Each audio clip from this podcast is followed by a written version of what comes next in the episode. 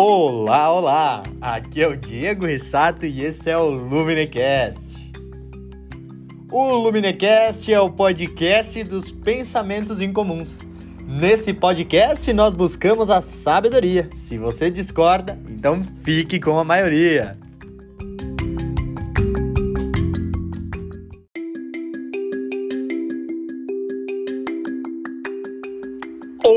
Então, pessoal, dia 7 de junho de 2020, nós temos o nosso quarto episódio.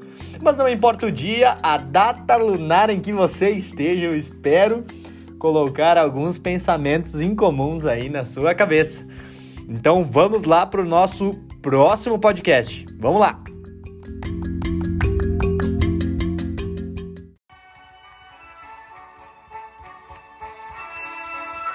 Então, pessoal, vamos lá para o nosso próximo episódio do Luminecast.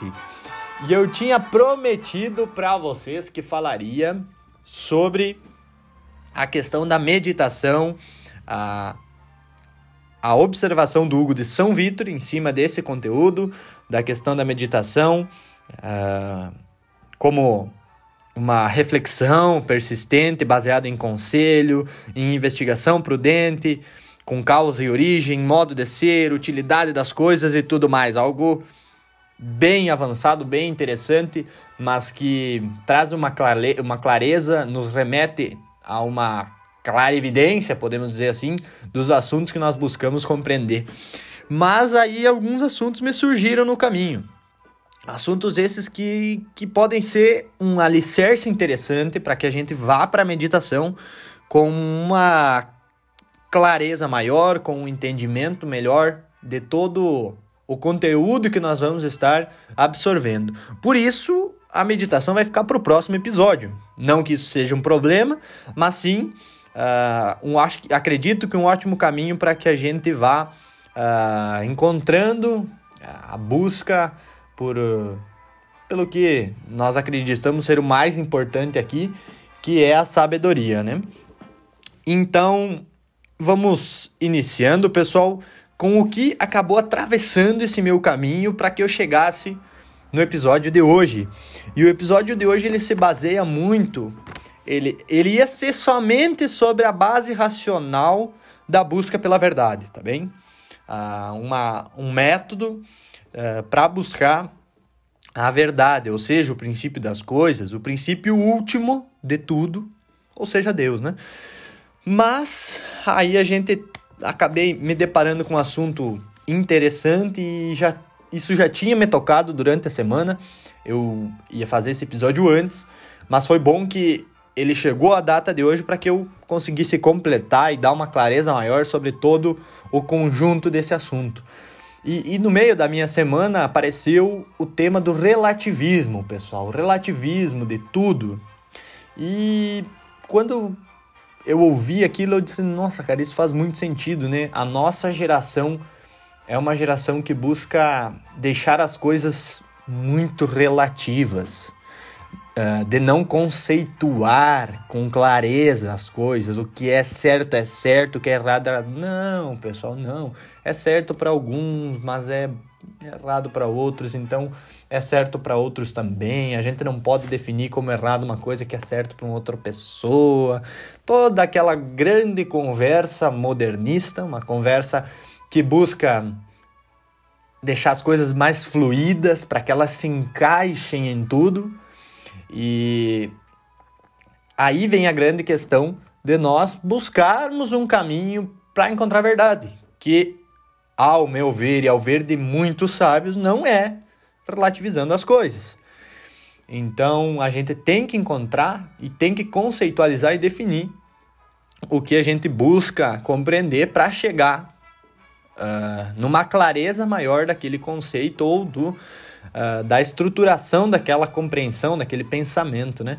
E aí eu tinha vários assuntos para ir colocando e estruturando, mas uh, chegou na minha mente a, a, a seguinte frase: a geração atual é a geração de pessoas superficiais, a geração de pessoas que encontram o conceito na internet, o conceito simples na internet, que se dão por satisfeitas e que se julgam sabedores claros de tudo. Então, quando a pessoa falou isso, aquilo me tocou. Eu disse, cara, isso é, é algo que, que acontece muito de fato. A gente, ah, o que é tal coisa? Busca o conceito ali, tá top, né? Não busca se aprofundar naquele assunto. Então, quando a gente pensa em sabedoria, sabedoria é um conceito super aprofundado, super super afunilado que precisa de uma compreensão de muitas coisas para que a gente chegue lá. Eu mesmo, quando me deparei com isso, notei que eu precisava de um caminho uh, e que me forçasse a, a não, não parar. Uh, e esse caminho que, que eu encontrei foi trazer esse podcast para nós estudarmos mais, para nós pensarmos mais. E aí atravessou novamente no meu caminho durante essa semana uh, a questão da filosofia de Immanuel Kant. Uh, enfim, eu estava buscando compreender um pouco do conceito de fé e, e, razão e tudo mais, e aí eu até já tinha ouvido falar de Kant, já tinha uh, esbarrado por aí, como, como a gente poderia dizer assim, né? Nesses, nesses entendimentos dele. E aí eu, aquilo já tinha me soado um pouco suspeito, falar desse modo, não, não fui uh, buscar compreender mais, não fui me debruçar sobre a filosofia, sobre os entendimentos dele. Mas aí, nesse fim de semana, eu parei e disse, cara, eu vou ver um pouco sobre o que, que esse cara fala, né? E aí peguei alguns trechinhos, algumas coisas que eu até vou ter que passar aqui para vocês, porque vocês entendam uh, o que eu vou mostrar depois e qual é a base desse pensamento moderno de, de colocar uh, a fé contra a, a razão e a razão contra a fé, o que uh, vai ser bem interessante o nosso uh, o desenrolar dessa história e até eu ia para provar para vocês que eu ia apresentar isso antes eu ia apresentar uma questão de silogismo uh, que é uma análise sintética feita por, por São Tomás de Aquino onde que ele ele busca pela definição dos termos, chegar a uma compreensão da, das coisas, né? Então, estava tudo alinhado para mim colocar uh, e, e, compreender e ter a fé como uma virtude, chegar a esse fim para que a gente entendesse quanto a fé é importante também nesse caminho, né? Mas aí, o cara, quando fui buscar aquilo, surgiu essa coisa de Kant. Então, para nós ver como, assim, para nós termos claro o quanto esse conceito tão atual, tão difundido, tão falado por aí nas escolas, em vários lugares, na filosofia atual, o quanto a razão e a, e a, e a fé precisa ser racional, tudo é racional. A gente vai ver o quanto a filosofia do senhor Immanuel Kant acaba por por se contradizer, acaba por não ter uma solidez, a solidez que nós buscávamos. Então, ele começa aqui, eu encontrei um artigo uh, que, que, que fala sobre Kant e o conceito de fé racional, que é baseado em todo todo o pensamento dele uh, disponível no uh, Crítica à, à Filosofia, Crítica à Razão Pura, que é o livro dele. Então, que é o, o, o escrito dele, digamos assim, que mais movimentou toda essa, essa comunidade e hoje é muito aderido nas universidades por várias pessoas, por muita, muitos adeptos a, a essa questão moderna, essa questão de buscar a, a, a um equilíbrio entre todas as coisas, as pessoas, os entendimentos. Então aí já dá, ele participa de um grupo, acaba que o pensamento dele está em um grupo que é que, que acabou reformulando e encaixando dentro de novos conceitos, novas, uh, novos pressupostos aí para formar muitas ideologias que hoje se encontram por aí, que são base de muitos de muitas colocações assim, de muitas imposições assim, por assim dizer, né? Então, enquanto que Hugo de São Vitor fala que a meditação é tudo aquilo, né? Que é aquela investigação com conselho, com prudência, causa e origem, modo de ser, justamente baseado na questão de, de, de São Tomás, né? uh, de São Tomás, não de. Uh, de São Tomás de Aquino, isso, é, ele fala do princípio das coisas, do princípio do aprendizado, da consumação da meditação, de, de, muitos assuntos que a gente vai discutir no próximo, mas aqui o Kant já começa, assim, né? O que, que significa orientar-se pelo pensamento? Então já começa, uh, assim, o artigo já começa colocando, nossa, Kant já orientando com clareza, né?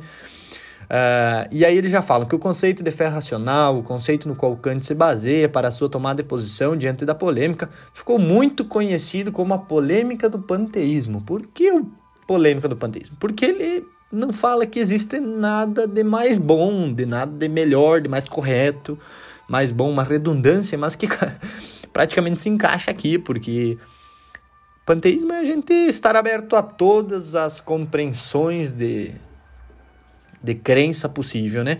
E aí ele se baseia muito na questão de, de, de Spinoza para ir destrinchando de algum modo, assim, essa concepção dele. E, e aí ele, ele segue até... Aí já vem, entra num, num, numa, numa expressão clara aqui, que ele coloca a fé e a razão. E as suas relações, e as relações entre fé e razão merecem um esclarecimento. Como veremos no decorrer de, dos textos de, sobre a fé, para Kant, ela é um estado de espírito. É uma convicção que temos a partir de fundamentos que são subjetivamente suficientes, mas objetivamente insuficientes. Então, a fé ela é algo que é subjetiva, tá lindo, numa competição, numa, numa, num entendimento subjetivo, a fé tá tudo tá legal, mas agora quando a gente vai falar de coisa objetiva, fé não faz sentido, né? Então, ele vai tocando. Então, na Crítica da Razão Pura, que é esse livro que eu comentei para vocês, um dos acontecimentos que, que ditos aqui nesse artigo, para vocês verem, né? Como isso é um artigo atual, pessoal falando, né? É um dos acontecimentos mais importantes no final do século 19, 18 aqui. Nossa, muito importante, muito incrível. Então vamos, vamos tocar aqui para ver o quanto é incrível a filosofia do, do Immanuel Kant. Então ele fala aqui as relações entre fé e razão. Como é que funciona aqui?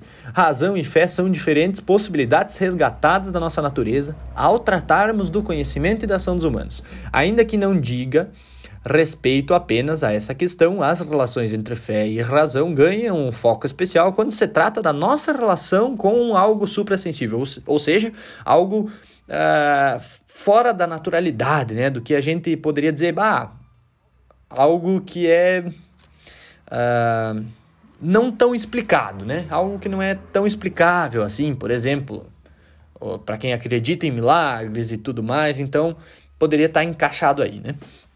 Um caminho possível para tratarmos dessa relação é aquele em que a fé e a razão são tomadas opostas entre si. É justamente aquilo que eu falei, todo mundo ouviu na escola que fé e razão não, não tem conexão, que é tudo diferente.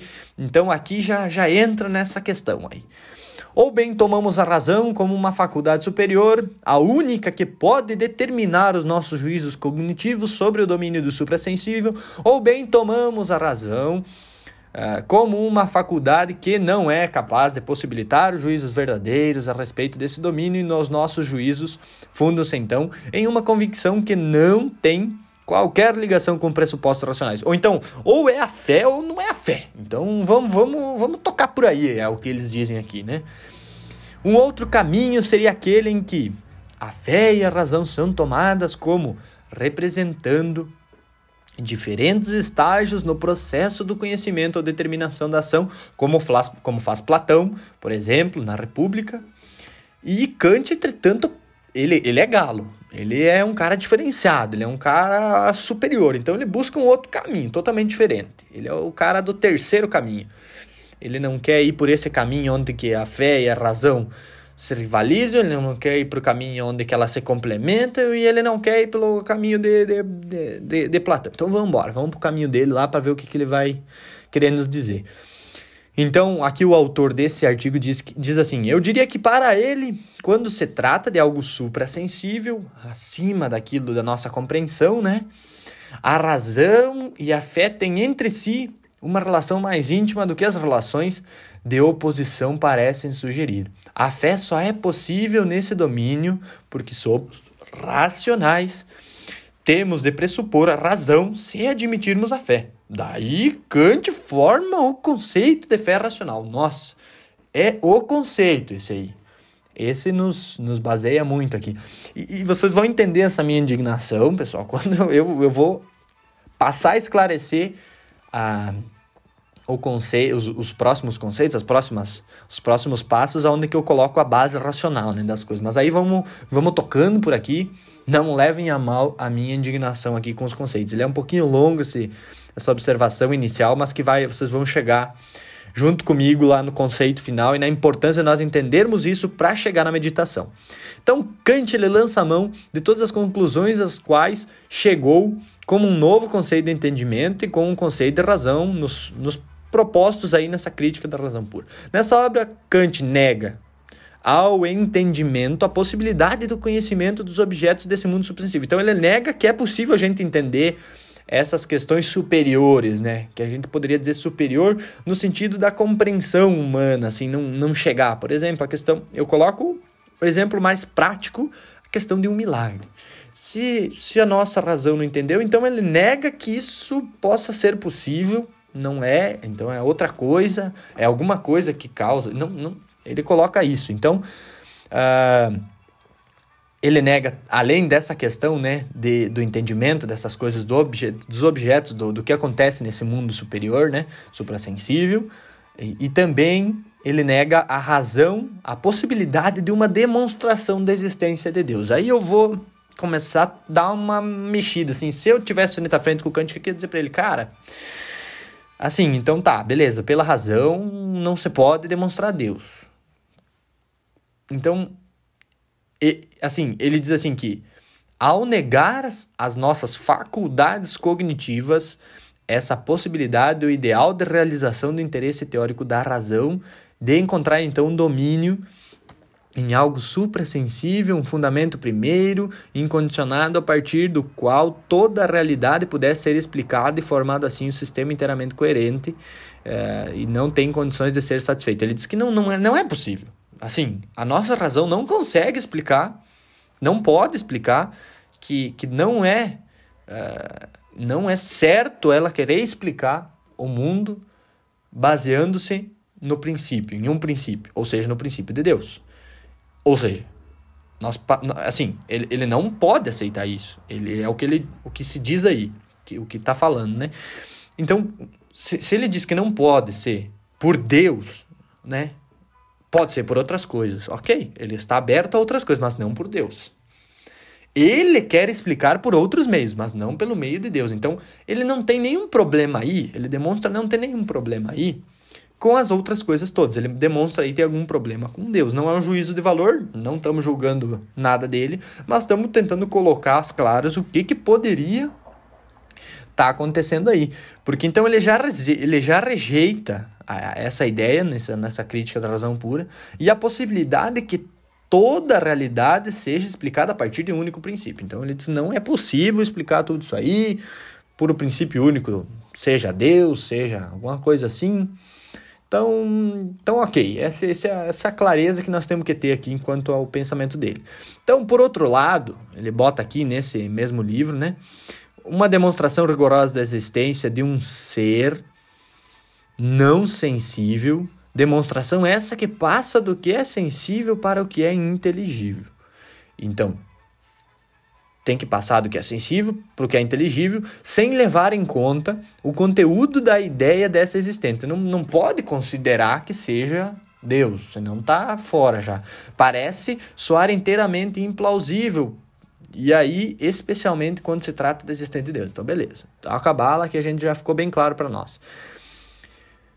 Então, a demonstração que Spinoza dá para a existência de Deus em sua ética, o Deus de Spinoza não é o Deus de nenhuma revelação de nada, nem interior, nem exterior. E aí, então, uh, o artigo aqui trata de alguma de um, de um fato aí, de um, de um acontecimento polêmico. Então ele, ele já usa a questão de Kant para esclarecer também isso aí, no caso que ele, eles colocam aqui. Ao tratarmos então da existência de Deus, temos de abandonar a razão para dar lugar à fé. Aqui é o que ele bota aqui, né? Então, nós temos que abandonar a razão para ter o, o, dar lugar à fé. Ou a fé tem que abandonar a razão. Ou é uma ou é outra. Então, ele já rivalizou. Fé e razão não se fecham aqui. No nosso aprendizado na escolinha lá. E aí, para Kant, no entanto, tratar da existência de Deus requer procedimentos racionais mesmo que esses procedimentos não sejam aqueles do conhecimento nem os de uma demonstração rigorosa. Mas, aí que vem uma questão, mas os de uma racionalidade possível de ser representada principalmente a partir de uma racionalidade prática.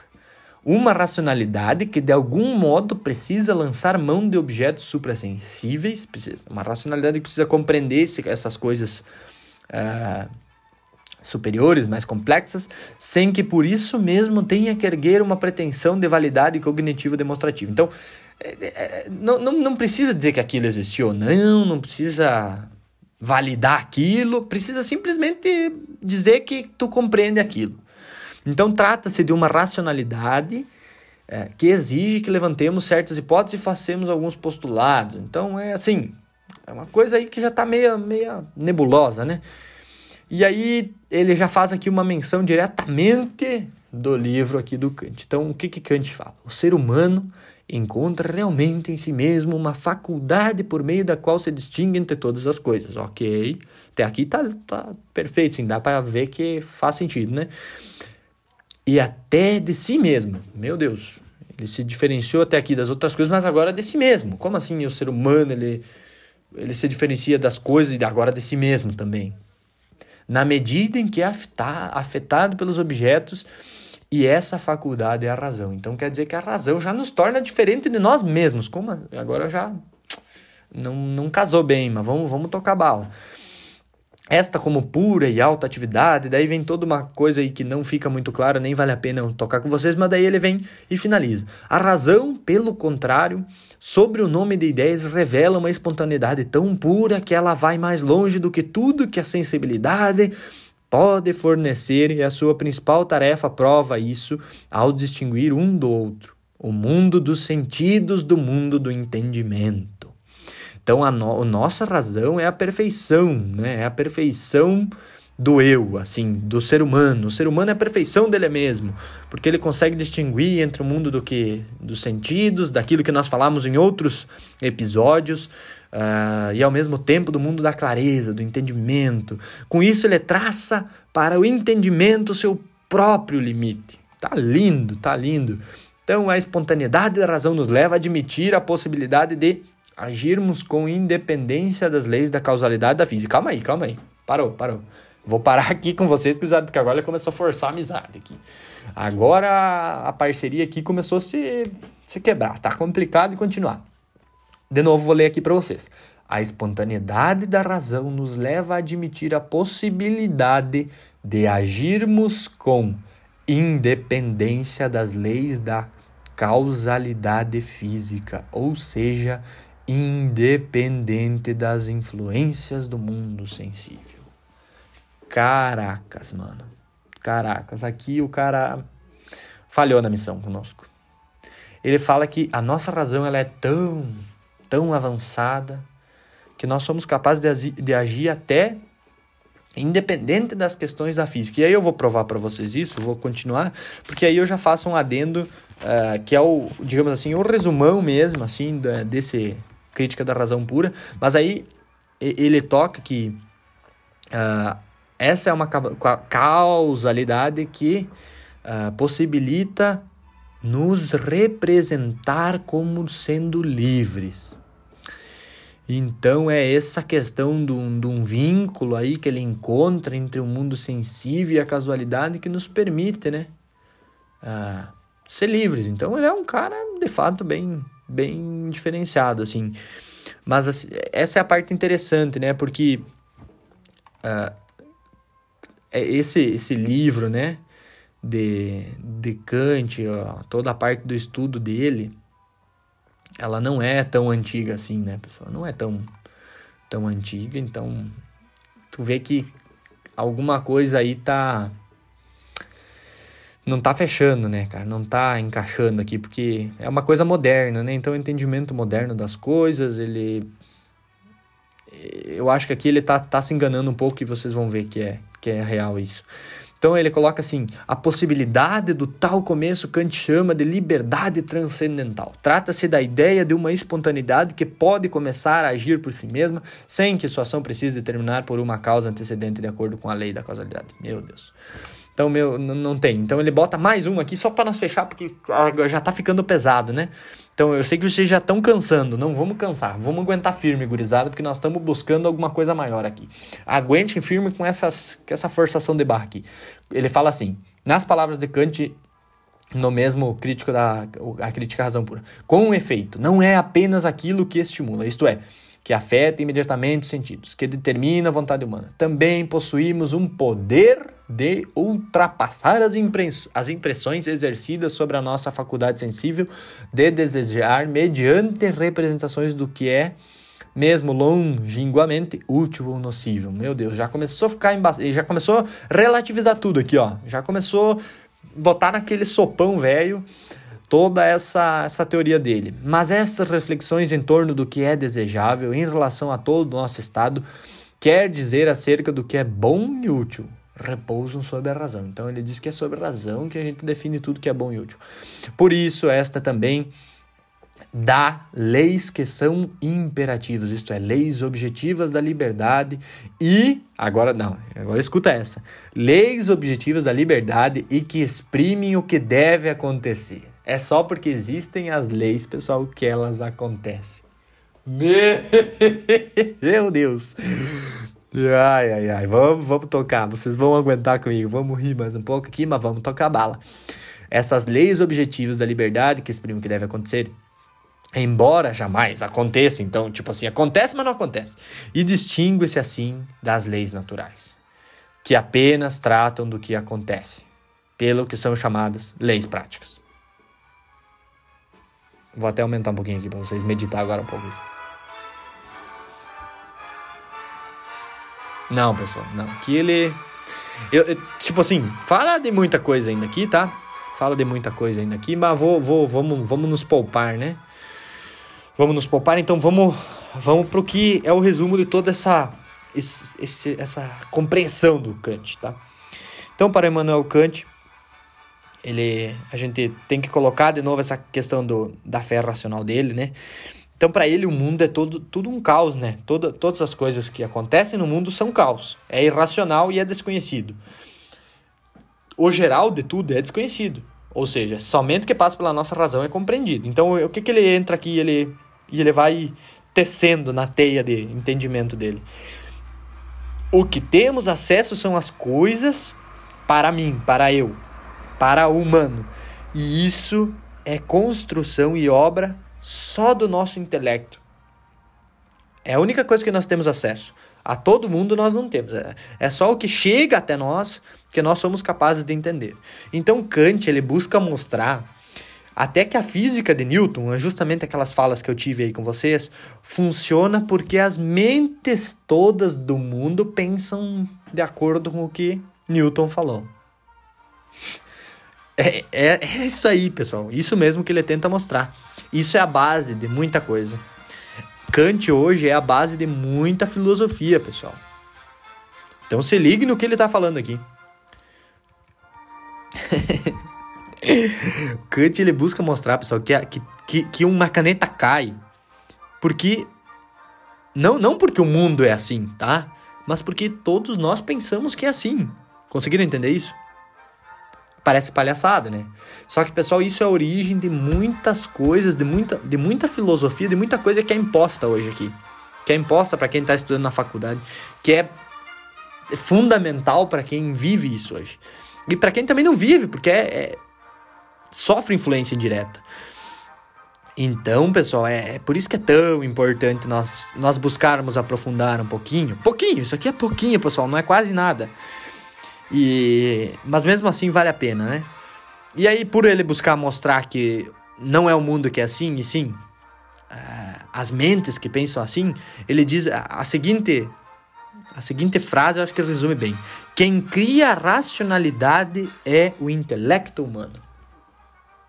Então, quem cria tudo, Quem cria a razão das coisas, de tudo, do ser, de, de, de tudo como é, é simplesmente o nosso intelecto, a nossa mente. Isso é a base do modernismo, pessoal. Isso é a base do modernismo, é a base de tudo. Então vamos tocar rapidão agora para nós chegarmos aonde que vai, onde que toda essa filosofia vai por água abaixo, onde que a gente massacra ela e com com coisas, assim, com entendimentos, com conceitos muito mais antigos do que o próprio Kant, que busca ser um cara mais moderno, um cara que, que se coloca no lugar de Deus, né? Um cara que, que diz que o nosso intelecto é o que é o que ordena as coisas, que manda as coisas acontecer. Então vamos lá. Ah, aí vem São Tomás, né, pessoal? São Tomás de Aquino, ah, autor antigo, autor muito conhecido por escrever a Suma Teológica, um, um, uma coletânea toda de, de escritos e de, uh, de questões né, que buscam esclarecer por meio da razão. Uh,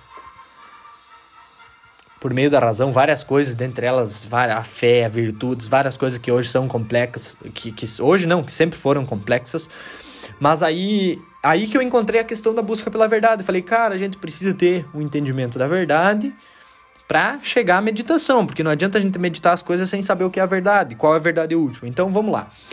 O que que São Tomás fala, pessoal? Ele, como princípio da busca pela verdade, ele tem uh, a dialética socrática, né, de Sócrates, e metodologias investigativas de Aristóteles. Então ele está embasado lá lá na, na antiguidade, né, pessoal? Então ele elabora o método dele a, sobre a disputatio, ou seja, a disputa, que é a análise de teses colocando uh, colocando so, elas em contraponto, né? Colocando uma coisa contra a outra, para botar na balança, né? E para chegar no fim último das coisas, ou seja, no fim último de tudo, Deus. Beleza, vamos para cima. E aí ele tem três métodos, pessoal. Ele tem três uh, três passos dentro do método dele, tá? Que é fazer a parte analítica, a parte sintética e a parte contemplativa, ou seja, a meditação. Que nós vamos aprofundar mais na questão do Hugo de São Vitor e que aqui, uh, na, minha, na minha busca de trazer esse conteúdo para vocês, eu não cheguei a aprofundar muito pela visão de, uh, de São Tomás. Mas aí ele coloca que nós temos uh, a analítica, que é a questão das definições, pessoal. Aí vem uma nova questão. Por que, que eu falei para vocês lá no começo do relativismo? A conceitualização das coisas, ou a importância de nós termos a definição de cada objeto de estudo. Ah, bom, aí que nós entramos nessa questão, pessoal. Quando nós temos um conceito relativo, um conceito aberto, ele não se torna passível de estar claro, por primeiro ponto, não, ele não é claro entre todos, ele não é objetivo entre todos, ele não, ele não tem as partes essenciais para de fato definir uma coisa. Ele, ele está em um meio nebuloso quando algo não é bem con conceituado, né? E hoje nós temos a, a, a, a, todas as línguas e algumas mais, outras menos, algumas palavras que acabam relativizando mais ainda, assim, tipo, que, que são aquelas principais, por exemplo, vamos, sei lá, vou jogar aqui algo que eu escuto por aí, o fake news. Ah, o conceito de fake news é um conceito relativo, conceito aberto. Uh, dependendo da tua visão, dependendo do teu poder, você encaixa aquilo como uma fake news ou não. Então, é, para vocês entenderem, né? que o quanto é importante nós termos as definições e as palavras claras. Então, pessoal, as, as definições aí que São Tomás já busca é, é um, um julgamento para ter um julgamento mais correto sobre as coisas e assim podendo colocar tudo isso à prova. Então ele define, por exemplo, a virtude. Ah, e aí para definir a virtude, tu tem que ter um gênero próximo e a diferença específica daquilo.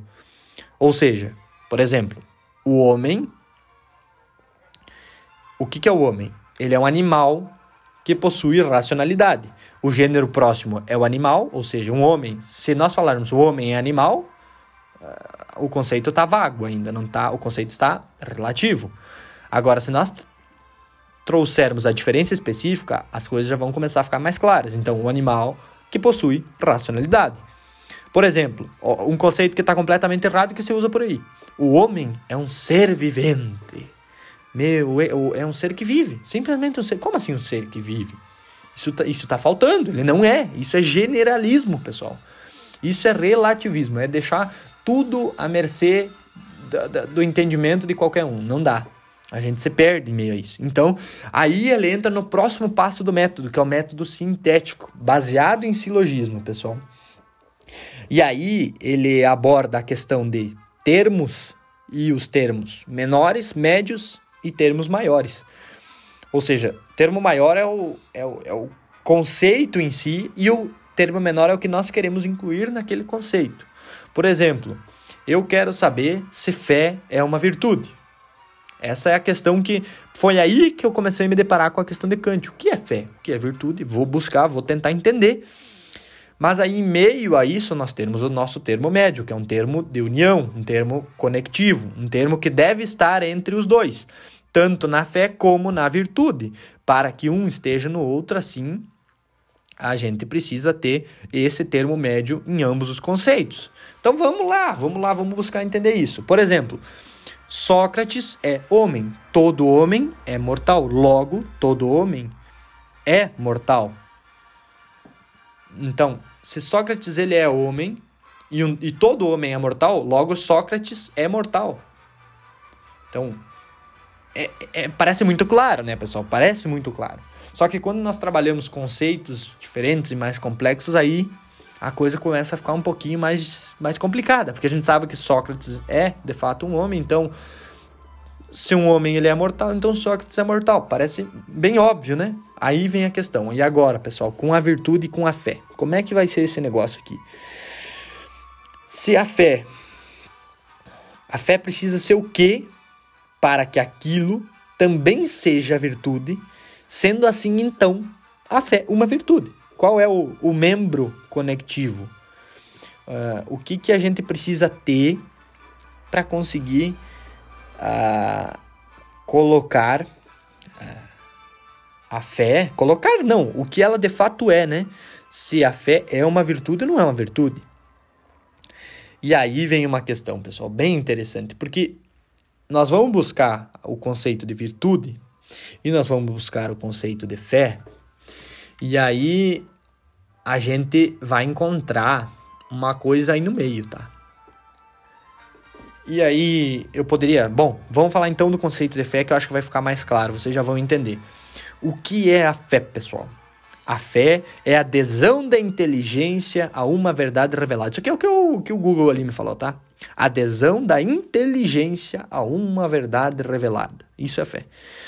Fé é fidelidade, fé reside no nosso intelecto. E, e não, mas ele não é só isso, tá bem, pessoal? Isso é um conceito amplo de fé, é um conceito. Tipo, tem conceitos melhores, mas isso já nos serve para vocês compreenderem o porquê que fé é uma virtude. Se, se a fé é a adesão da inteligência a uma verdade revelada, a gente pode destacar aqui inteligência e verdade revelada como um termo médio entre a fé e a virtude. Então vamos lá, a virtude agora. O que é a virtude? A virtude, pessoal, é a regra ou ordenamento da razão. Regra ou ordenamento da razão. A virtude humana consiste em imprimir no seu objeto o cunho da razão. Agora eu faço um pause aqui com vocês para nós botarmos em confronto tudo isso aí. O que, que há de semelhante entre essas partes? O que há, pessoal? Inteligência e razão. Inteligência e razão estão muito próximas, estão juntas, estão unidas. Quando nós aderimos da inteligência e da verdade para com algo, que é o que é a fé, nós também usamos dessa razão para construir a nossa inteligência, para construir a clareza sobre algo. Quando você dá fé a algo, você usa da sua inteligência e da sua razão para, de fato, afirmar e dar fé àquilo. Perfeito, então. E se virtude é quem é um, uma pessoa virtuosa, virtuosa é uma pessoa que consegue pôr a regra e ordenar de fato a sua razão. Porque ordenando a sua razão, ela age com virtude. Agindo ordenado, você é uma pessoa, uma pessoa mais virtuosa. Então vamos lá. Por que, que eu digo, então, pessoal, que a virtude, é, a fé é uma virtude? Ela é, pessoal, por quê? Porque. Epa! a gente tinha que ter um, um barulho aqui no nosso, na nossa gravação. Não é fácil, pessoal, mas vamos, vamos tocar aqui. a fé, pessoal, é virtude por quê? Porque se a virtude é regra, ordenamento da razão, e a fé é adesão da inteligência. A razão e inteligência são os termos médios e estão estão sendo compartilhados tanto entre a fé como entre os conceitos de virtude. Então, a gente pode dizer que se a fé é também se a virtude.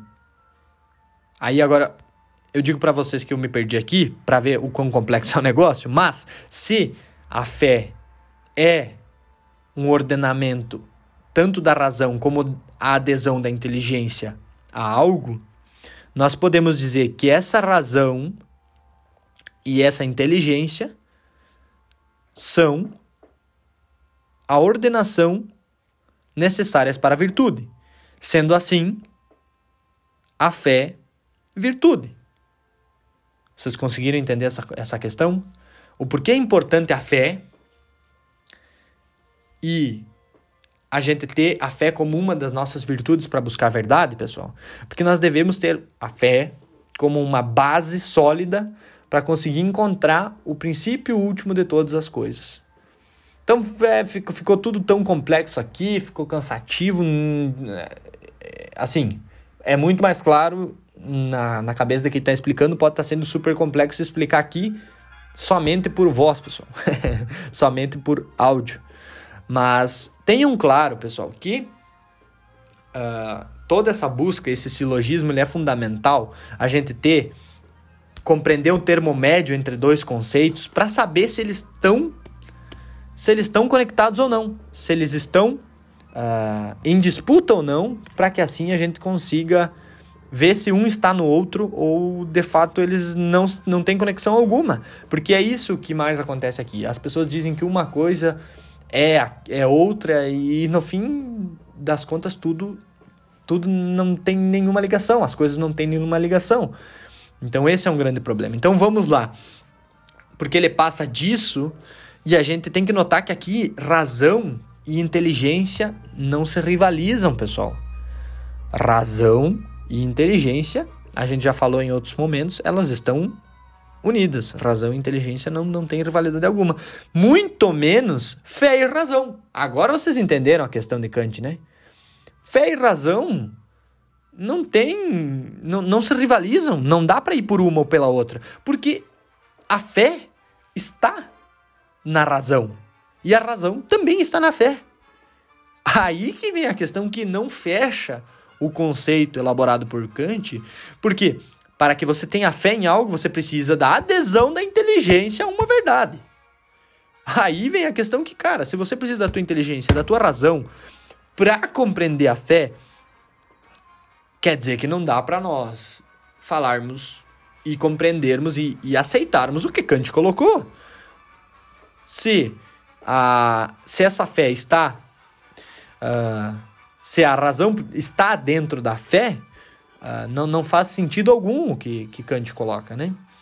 De nem mesmo rivalizar uma com a outra, e muito menos falar que somente a razão basta e, e que aí as coisas uh, se completam. Então a gente vai para o próximo passo, que é o próximo, o que é o passo da contemplação. Beleza, Diego, não entendi porcaria nenhuma do que tu me falou até agora. Ok, 40 minutos de loucura.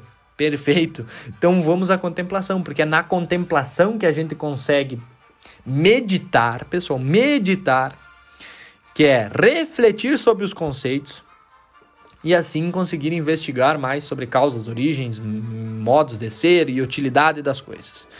Que é o conceito de Hugo de São Vítor. Então, a meditação, pessoal, é a busca por definições pelo meio termo, ou seja, aquela questão que está que conecta os dois conceitos E aí sim traz a demonstração e as relações entre as coisas. É na meditação que se encontra, pessoal, a inteligência, que se desenvolve a inteligência. Por que, que o Diego está falando tudo essa loucura? Bom, se você conseguisse dar um pulinho e só chegar nesse momento já bastaria. Porque é aí que tá, pessoal. A meditação é onde nós construímos a inteligência. Que quando a gente para para meditar, pessoal, pensar, colocar os conceitos à prova e, e, e buscar remoer tudo isso que está aí, a nossa inteligência ela se torna assim turbinada, agraciada pela graça de Deus para conseguir encontrar essa verdade, ou seja, a verdade das coisas, a verdade que ilumina as coisas e a verdade última, que como eu, eu cito aqui, é Deus. A verdade última é Deus. Então, é na meditação que eu busco compreender as coisas e que de fato eu encontro a verdade última. E é verdades, verdades essas, a verdades, as verdades das coisas, pessoal, que acabam se conectando, se entrelaçando, gerando uh, uma contemplação e aí sim a gente consegue entender de fato toda toda essa essa teia de conceitos e o quanto se podem usar desses conceitos para manipulação das pessoas. E aí que vem a, no, o nossa, a nossa a nossa geração, né, pessoal? A geração que eu falei lá no começo, uma geração superficial. Porque se você consegue manipular o conceito das coisas, você consegue trabalhar o conceito das coisas, você manipula a razão humana, manipula a inteligência humana. Conseguiram entender agora? Vamos lá. Eita, agora sim. Agora tudo fez sentido. Porque é aí, pessoal, que mora o, maior problema de tudo. Quando a gente deixa-se e, e, e assume aquele conceito, um conceito amplo, um conceito com pouca, defini com pouca definição, um conceito relativo para algo, aí a gente começa, digamos assim, reduzir a nossa inteligência. Começa a perder parte dela, porque aí você não consegue mais colocar com clareza os conceitos à prova, não consegue rivalizar entre esses conceitos e chegar a um discurso mais estruturado. Então, o Kant ele demonstrou desacreditar que nós podemos encontrar a verdade das coisas pela razão. Ele de fato desacredita, inclusive, na razão, cara, porque se, se fé e razão se rivalizam aí, não, não podem estar uma, uma na outra, a razão, de fato, ou a gente abandona a razão ou a gente abandona a fé, e o que não é verdade. O que não é verdade, pessoal. A fé nas coisas, a fé em, em Deus ou no que for, ela necessita da razão. Se não tiver, ela não é de fato fé. Claro que a fé não é só razão, e de modo alguma ela é, mas ela a razão também está dentro da fé. E a fé é muito mais. A fé é um, é um conceito muito mais complexo do que somente a razão. Então, é, é, é esse o caminho que eu queria traçar aqui, pessoal, para que vocês entendam o quão é importante nós evitarmos a relativização das coisas e dos conceitos. Porque foi assim que Kant elaborou um, todo um conceito completamente frágil aí, frágil que eu mesmo, com baixíssima capacidade aí de, de, de, de fato de estudo aí que eu tenho, baixíssimo tempo de estudo e capacidade de colocar tudo isso à prova um contra o outro, eu acabei fazendo uma ligação simples aqui, né, pessoal, de nos conceitos, e aí você vê que Kant errou. Errou na análise sintética das coisas. Errou no conceito das coisas. Se ele trabalhou um conceito diferente para rivalizar e que vem a, a, o problema. Conceito errado, conceito mal, as coisas mal definidas levam a erros, né? Então, por que, que a gente tem que ter tudo isso claro? É porque quando a gente vai meditar, quando a gente for investigar o modo, as causas das coisas, a gente precisa ter a razão clara, a nossa razão limpa, limpa desses erros. E era isso, pessoal, no nosso episódio, um episódio denso, denso e tenso. um episódio complexo aí que, que, que envolveu uh, eu trazer para vocês algumas coisas até chatas, diferente de outros episódios que foram um pouco mais leves e mais tranquilos. Eu busquei aqui trazer também um pouquinho sobre um contraponto, ou uh, a gente ficaria somente na, na na clareza, digamos assim, na, na, no conceito tal que eu busquei trazer e não nos conceitos que se rivalizam. Então, se nós formos rivalizar, botar disputátil em ação aqui, a gente vê que Immanuel Kant errou ou se perdeu em alguma parte desses conceitos, ou agiu de má fé, não dá para, não vamos dizer com tanta clareza, mas é aí que vem a nossa questão. Tudo muito claro, tudo muito é, iluminado agora, pessoal. Agora com esses pensamentos incomuns que eu trouxe aqui hoje, muito incomuns, incomuns inclusive para mim, mas quando eu consegui compreender um pouco mais sobre isso, agora sim a meditação vai fazer mais sentido. Vamos lá, pessoal, vamos lá para o nosso próximo episódio. Aguente firme aí comigo. Esse foi um episódio mais tenso, mas para que a gente consiga chegar à meditação com uma capacidade maior de entendimento e de clareza de tudo, dos conceitos e do que nós, das conclusões que nós vamos tirar. Muito obrigado por estar comigo até aqui. Esse é o Luminicast, o podcast dos pensamentos incomuns. Um grande abraço e vem comigo, vamos lá!